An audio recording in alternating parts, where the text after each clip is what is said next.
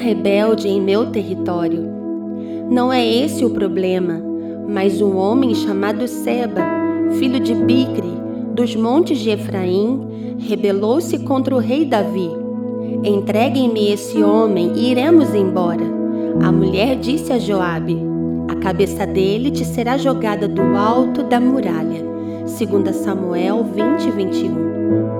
Davi estava retornando para Jerusalém e Seba se rebelou contra o rei, dividindo a opinião das tribos de Israel. Seba seguiu e se escondeu em Abel Bet-Maaca, uma cidade que era conhecida como a Cidade dos Sábios.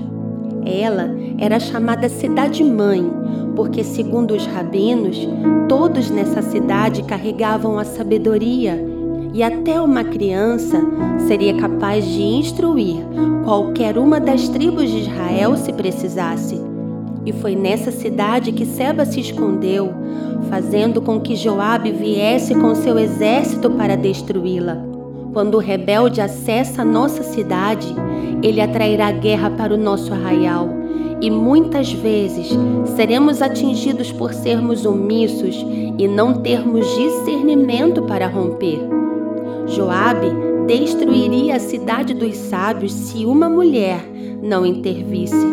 Não era tempo de aliança, não era tempo de orar, era tempo de romper e eliminar aquele que carregava a rebelião. Com rebelde obstinado não existe tempo de oração. A mulher tomou conselho com o povo e a cabeça de Seba foi jogada para fora da cidade pelo alto da muralha. O governo de um rebelde não prevalece quando a igreja se posiciona. Essa mulher simbolizava a igreja e, através dela, a cabeça, o governo de Seba é arrancado.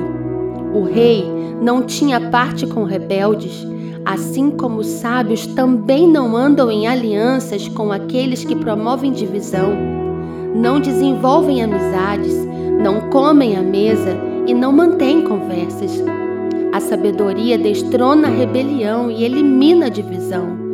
Para que minha cidade permaneça de pé, eu preciso me posicionar, discernindo que todo rebelde me trará guerras.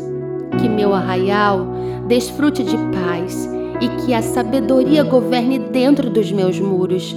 Ser sábio é se posicionar em favor de um propósito do reino e permanecer em lealdade diante de qualquer influência.